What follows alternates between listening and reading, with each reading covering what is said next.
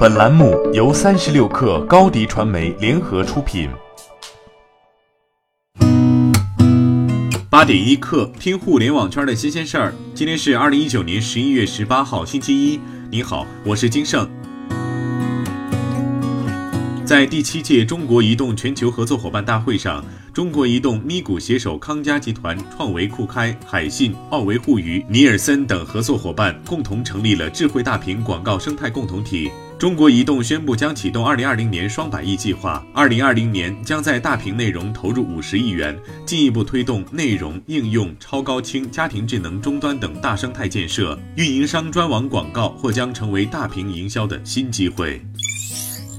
三十六氪获悉，B 站推出国产原创动画扶持计划“小宇宙新星计划”，面向所有国产原创动画的创作者，包括在校学生、独立动画人、动画工作室等，由专业评委对其原创动画作品进行评定。新星计划最终评选出了金银铜以及三个单项奖，共七部作品，并给予金奖二十万元、银奖各五万元、铜奖各三万元、单项奖各一万元的现金奖励。此外，优质作品将有机会与 B 站签约，并进行系列化开发。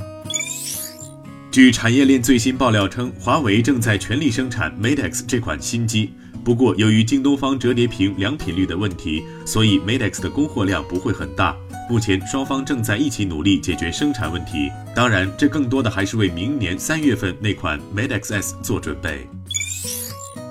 三十六氪获悉，金山办公将于十一月十八号，也就是今天，在科创板挂牌上市。上市前夕，金山软件董事长雷军发全员信表示，从一九八八年金山创办到今天，WPS 走了整整三十一年。从一九九九年以金山办公为业务主体准备上市算起，到今天，我们足足等了二十年。WPS 和金山的历程，就是一个坚持梦想并最终取得胜利的励志故事。雷军说，WPS 已经支持全球四十六种语言，覆盖全球二百二十个国家和地区，月活跃用户三亿多人。有 WPS 榜样在前，我们相信金山云、西山居等业务也将锐意进取，赢得更加辉煌的未来。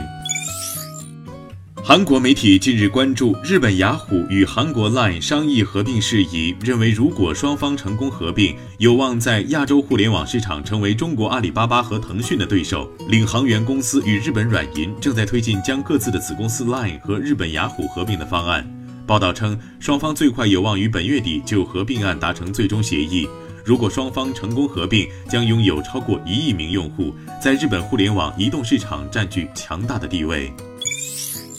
据国外媒体报道，苹果公司的语音助手 Siri 将来可能并不局限于语音识别。根据苹果向美国专利与商标局提交的专利申请文件显示，苹果正在开发一种全新的方法，通过在未来版本的 Siri 或其他系统中添加面部分析功能，来帮助 Siri 解读用户提出的请求。此举的目的是减少语音请求被误解的次数。苹果试图通过分析用户情绪来做到这一点，以进一步提高准确度。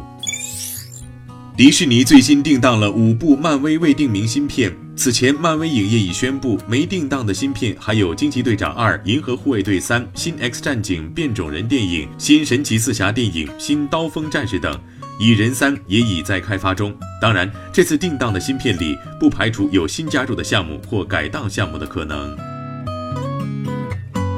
八点一刻，今日言论：在非洲创业者大赛的决赛上，马云发表感想时直言。过去几年中，很多初创公司因为筹集了不少资金而自以为非常成功，自己很讨厌这样。他建议，当所有人都觉得未来前途光明时，更应该做好准备迎接挑战，坏事就要来了。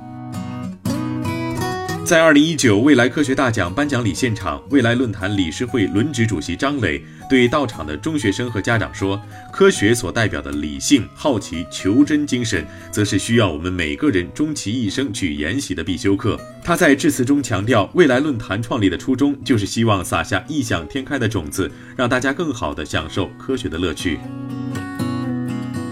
好，今天咱们就先聊到这儿。编辑：彦东，我是金盛，八点一刻，咱们明天见。